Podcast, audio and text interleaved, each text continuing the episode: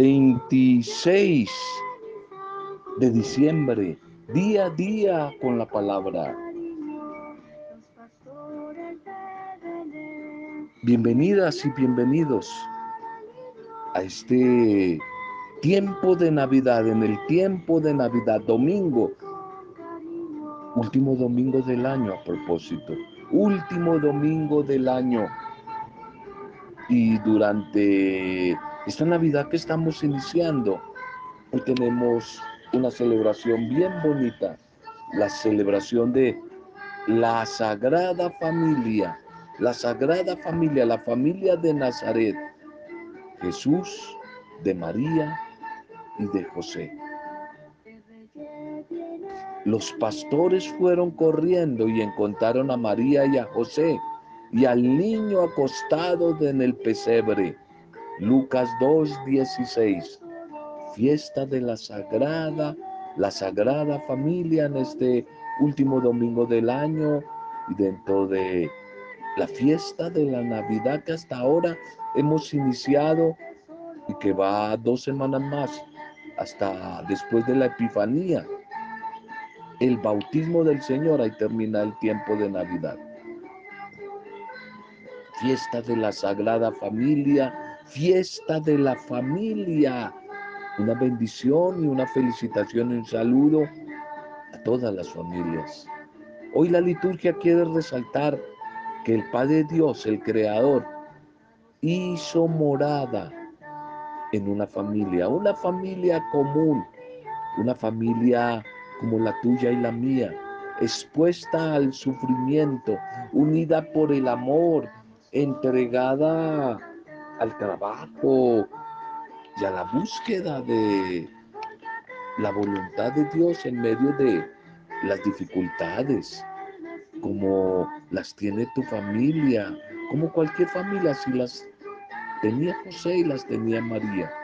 Esta familia de Nazaret, la Sagrada Familia, compuesta por María y por José, fueron llamados, elegidos por Dios para proteger, cuidar, custodiar al niño Jesús.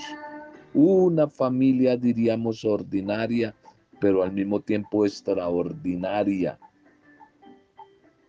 Por eso el libro del eclesiástico en la primera lectura nos va a animar, nos va a exhortar a no olvidar el gran valor de los padres, a honrar a nuestros padres custodiando el amor, el respeto como fundamentos de la vida familiar. Desafío hoy para nuestro tiempo de una correcta relación con Dios y con los hermanos. Van a ser una buena relación con la sociedad, un desafío para los tiempos del hoy que no son fáciles de la mujer y del hombre de Dios. De igual modo, San Pablo en la segunda lectura nos va a invitar a hacer todo en el nombre del Señor, hágalo todo en el nombre del Señor, va a decir Pablo, para mantener una sana relación con Dios y con nuestros hermanos. Hágalo todo en el nombre, en el nombre del Señor, especialmente como miembros de nuestra familia. Dar testimonio de ese signo, de esa cercanía de Jesús naciente en medio del hogar. Y el Evangelio de Lucas nos muestra que Jesús, aun siendo un niño, pero desde ya era consciente de ser el Hijo de Dios. Y por eso no solo lo buscaba, sino que lo anunciaba con sabiduría.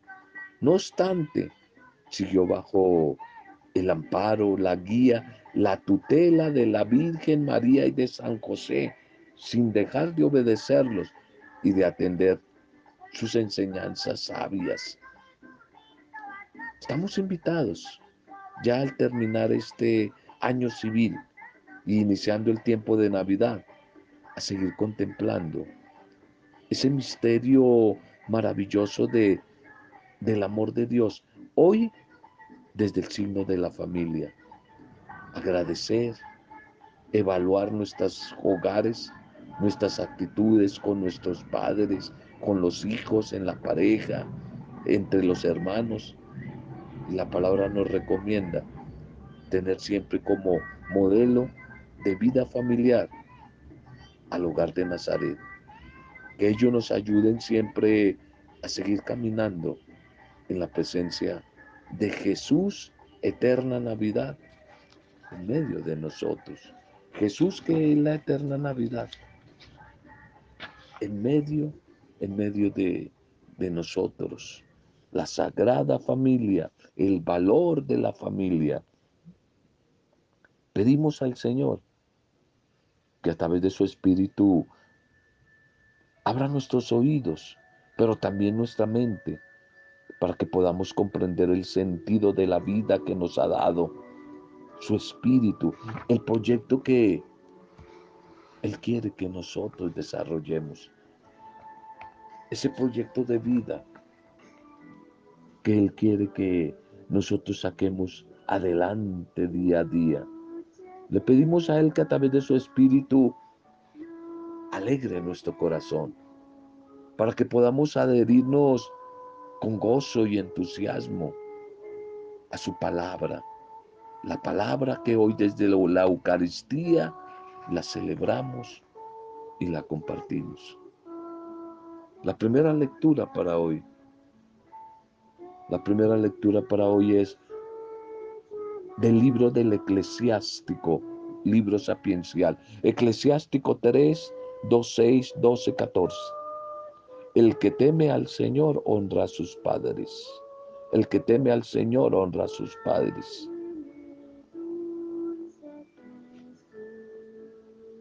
En esta primera lectura del eclesiástico se nos quiere dar como a conocer lo importante que significa para el pueblo, antiguo pueblo hebreo, desde ya desde la antigüedad, el valor de la familia. Y especialmente el aprender a honrar a padre y madre. Y honrar aquí es respetar, honrar aquí es cuidar, es agradecer, es proveer para ellos. El que honra padre y madre.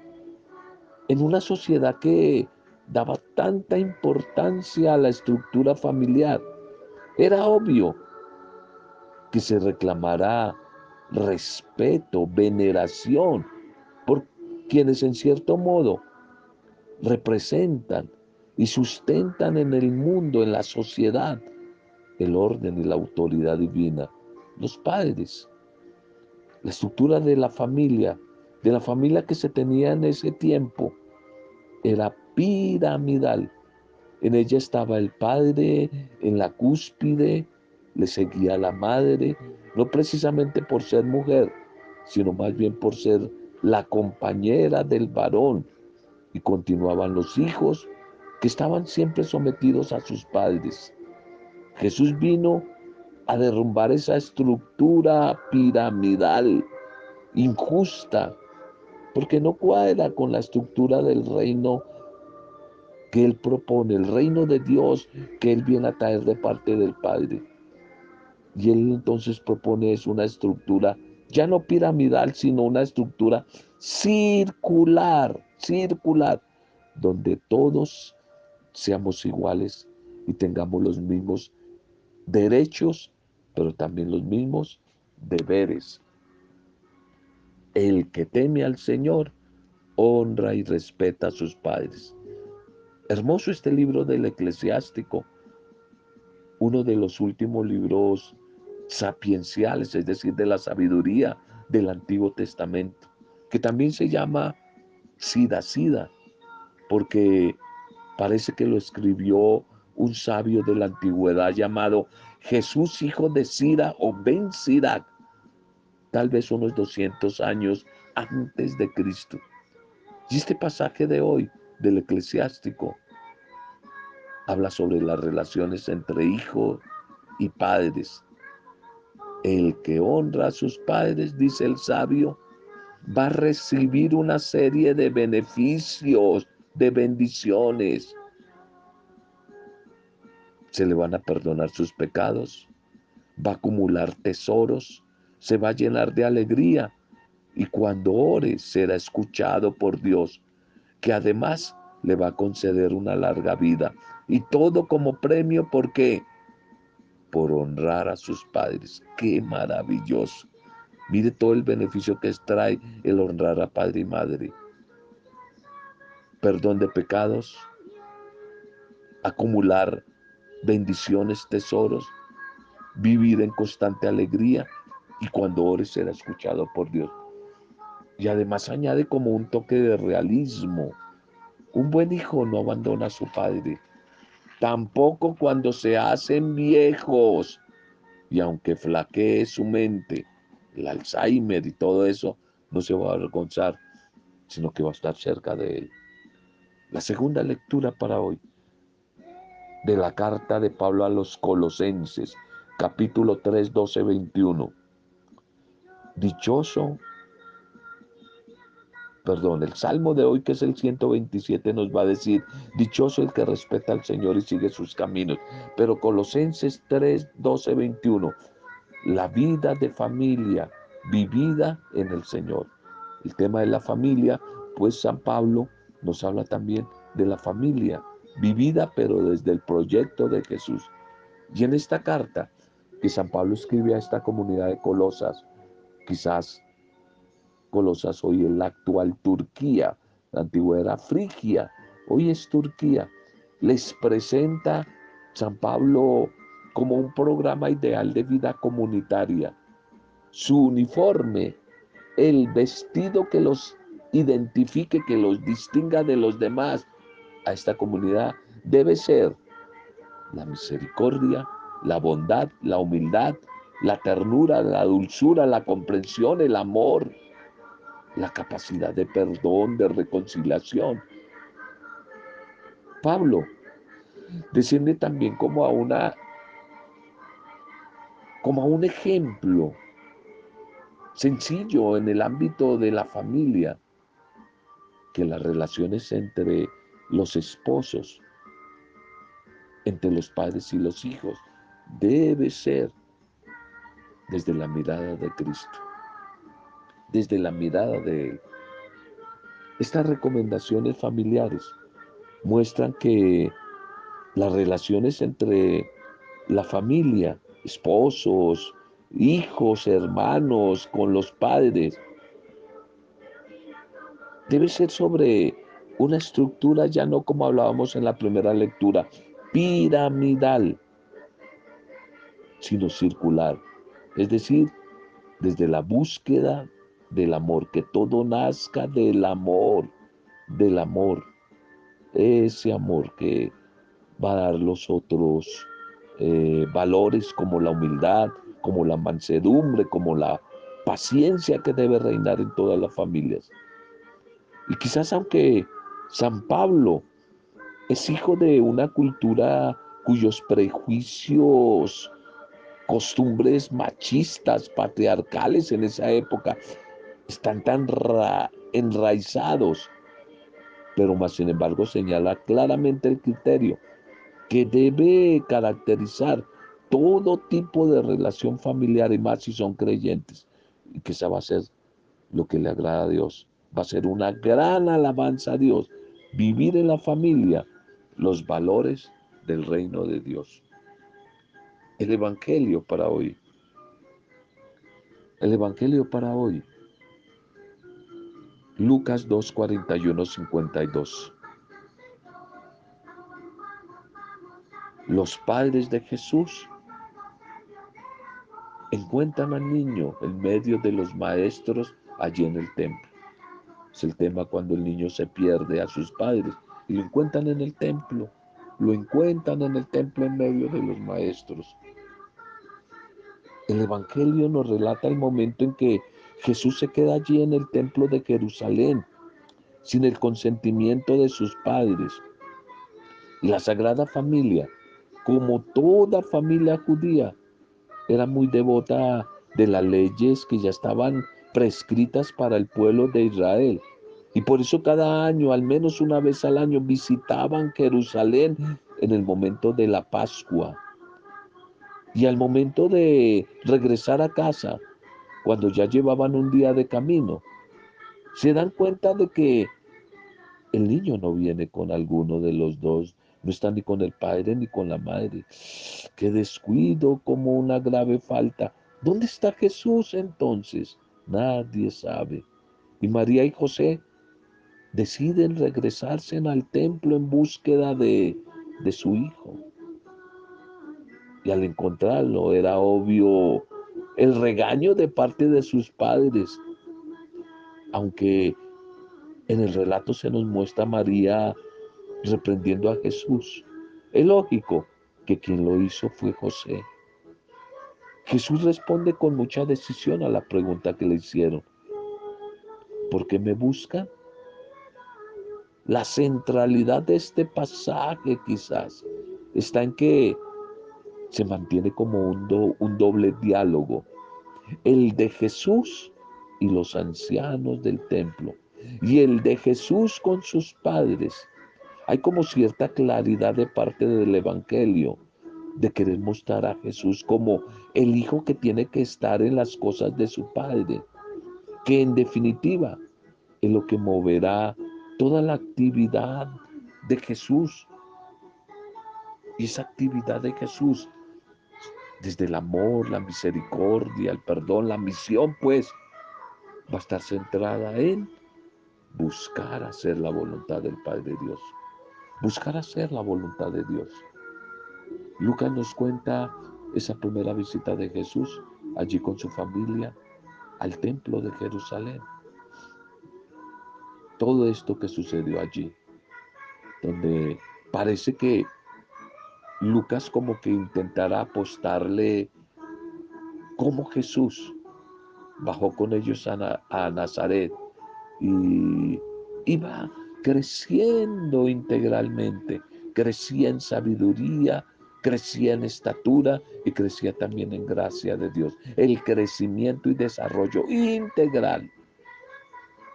Y Lucas tampoco se olvida como de indicar que su madre, María, conservaba todo esto en su corazón, como en el caso de la visita de los pastores. Todo un programa de vida, un programa de vida familiar. Este modelo de la familia de Nazaret, a la que siempre nos deberíamos acercar con un infinito respeto, porque esta familia está sumergida en ese proyecto de Dios. Y aparece entonces como modelo de vida para todas las familias del mundo. Un modelo amable, con muchas virtudes que deberíamos copiar. Que deberíamos copiar todas las llamadas familias cristianas. Esa mutua acogida al compartir, a la comunión, a la fraternidad, a la fe, a la fortaleza en medio de las dificultades, a buscar eh, realizar el cumplimiento de las leyes sociales desde la voluntad de Dios. De tal manera que la fiesta de hoy no nos da soluciones psicológicas, técnicas y económicas para la vida familiar o social, pero sí nos ofrece como claves más profundas, claves humanas, claves cristianas de esa convivencia principios, valores. Aquí el, el Evangelio, la liturgia en general nos los da para hoy. Principios y valores de la vida familiar. Respeto mutuo, el amor, la fraternidad, la solidaridad, etcétera, etcétera. Preguntémonos, ¿qué papel cumplen los padres de familia dentro del proyecto salvador de Dios? ¿Qué enseñanzas para poner en práctica en nuestra familia nos deja el mensaje de hoy.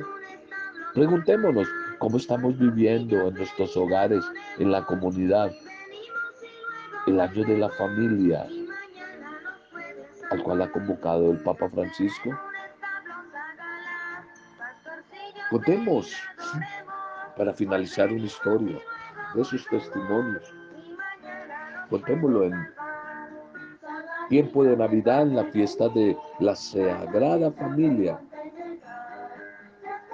Leía en alguna oportunidad, bueno, voy a decir el periódico, no es propaganda, el tiempo, un artículo que leía por ahí.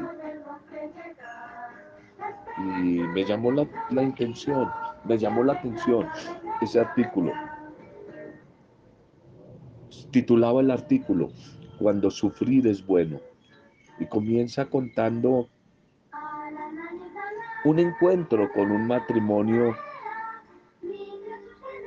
que viene a buscar ayuda de un misionero,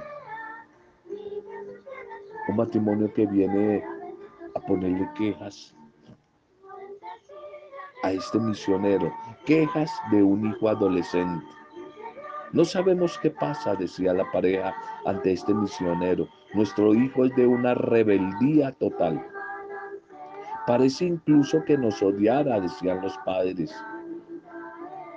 Nosotros los padres que lo amamos tanto, que le hemos dado todo, sin compasión y tratando de no ser nada elegante, pero muy sincero. Este misionero después de escucharlos les dijo, ese es el problema, que se lo han dado todo. Para empezar, se lo han dado todo.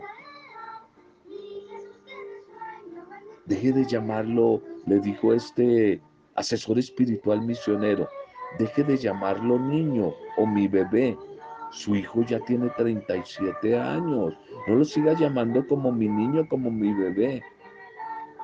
Luego, supe que sus padres, comenta el misionero, le habían satisfecho todo, hasta los más mínimos caprichos, y ahora pretenden calmar su rebeldía y conquistar su amor dándole cada vez más cosas, incluso ajustándose el cinturón, porque mi bebé, mi niño de 37 años, cada vez exige cosas de más valor. Esta es la radiografía de muchos padres modernos que creen amar a sus hijos y educarlos, cediendo a todos sus caprichos, colmándolos de regalos y evitándoles el menor sufrimiento. La capacidad de sufrimiento de estos muchachos es nula. Claro, se lo dan todos los padres. Nada los ha contrariado en la vida y todo lo han tenido a pedir de boca y a velocidad de una madre torpe y sobreprotectora.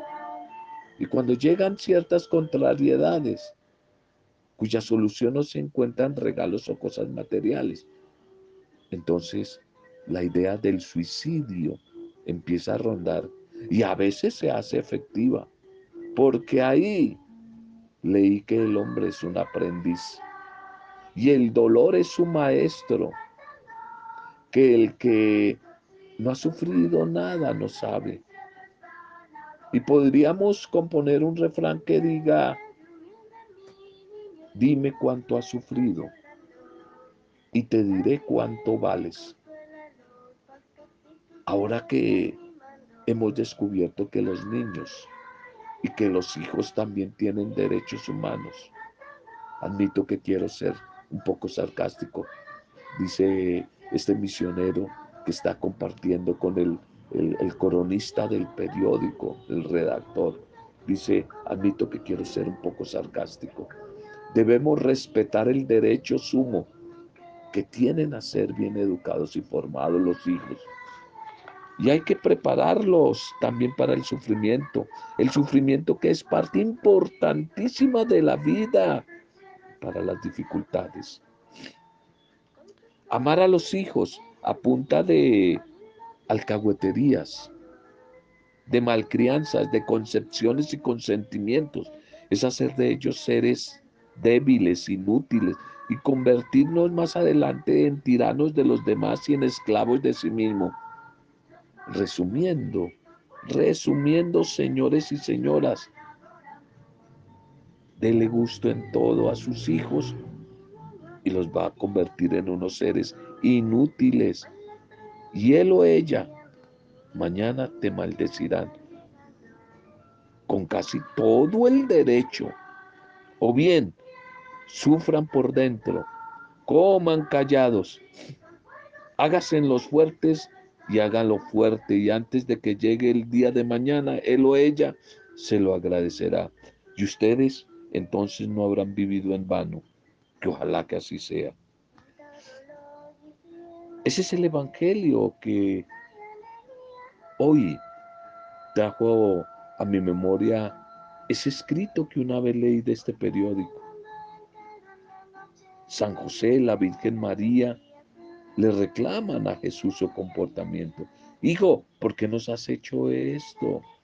Evidentemente ellos no entendieron la respuesta, pero no se quedaron callados ni le aplaudieron su proceder. Se trató de un reclamo tranquilo pero firme y hecho en un clima de diálogo y comprensión. Y en este día, cuando celebramos en el tiempo de Navidad la fiesta de la Sagrada Familia, pidamos Oremos para que en nuestras familias exista un verdadero diálogo y se viva el amor que es capaz de enseñar también el valor del sufrimiento. El sufrimiento es un valor que forma y hace crecer y madurar a los seres humanos y los hace en seres capaces de enfrentar con entereza y generosidad los difíciles caminos de la vida. Démosle gracias al Señor en esta fiesta por la palabra que hoy tan generosamente nos ha regalado. Démosle gracias por nuestras familias. Démosle gracias aún por las limitaciones que puedan haber allí en nuestros hogares. Padre Dios, gracias. Gracias porque en este tiempo de Navidad nos has mostrado a un Padre cercano, un Dios comprometido con la humanidad en el misterio de la encarnación, en el misterio del nacimiento de tu Hijo Jesús, y lo has colocado a Él en el seno de una familia, en este caso la familia de Nazaret, dotándolo de nobles cualidades, a San José y a la Virgen María. Les has dado, Señor, valores maravillosos. Por eso hoy te damos gracias por desde ellos por nuestras familias, nuestros hogares. En nuestras familias tenemos grandes bendiciones de tu parte y podemos desde nuestras familias afrontar grandes desafíos. Te pedimos hoy, Señor, que nos enseñes a ser pacientes, tolerantes, misericordiosos con los miembros de nuestro hogar. Acompáñanos en nuestros hogares, Señor. Que la centralidad de nuestra familia esté marcada por el niñito de Belén que estamos celebrando. Por Cristo Jesús que sea el centro de nuestras familias. Que San José sea el patrono. Patrono que siga mostrando esos valores de luz en la familia. que María sea el signo de la persistencia, de la intercesión de las necesidades de la familia, del vino, ese vino como en Caná de Galilea que a veces parece que se está agotando en nuestras familias. Gracias, Señor, por el modelo discipular de la familia de Nazaret. Gracias. Gracias, Señor. Muchísimas gracias. Y gracias por nuestras familias, que desde la palabra que hoy nos ha regalado, sean bendecidas nuestras familias, sean bendecidas nuestras comunidades, sean bendecidos nuestros grupos, sean bendecidos nuestros enfermos, Bendice a los cautivos, Señor. Bendice las personas que están en etapa de duelo, los que están tristes y solos, ya finalizando este año. Hoy oramos por ello. Todos los que nos piden oración, los desempleados, los desplazados, todos los que hoy están en este tiempo de Navidad, en la fiesta de la Sagrada Familia de cumpleaños, o celebrando algún tipo de aniversario, parejas, etcétera, Señor, que celebran la vida. Hoy oramos por ellos Lo hacemos en el poder intercesor del Espíritu Santo, en alabanza y adoración. A ti, Padre Dios Creador, en el nombre de el Mesías naciente, de Jesucristo nuestro Señor y Salvador, en el nombre de el buen pastor, siempre con acción de gracias, alabanza y adoración, junto a María, nuestra Madre, hemos compartido el mensaje de hoy. Roberto Zamudio, de día a día, con la palabra.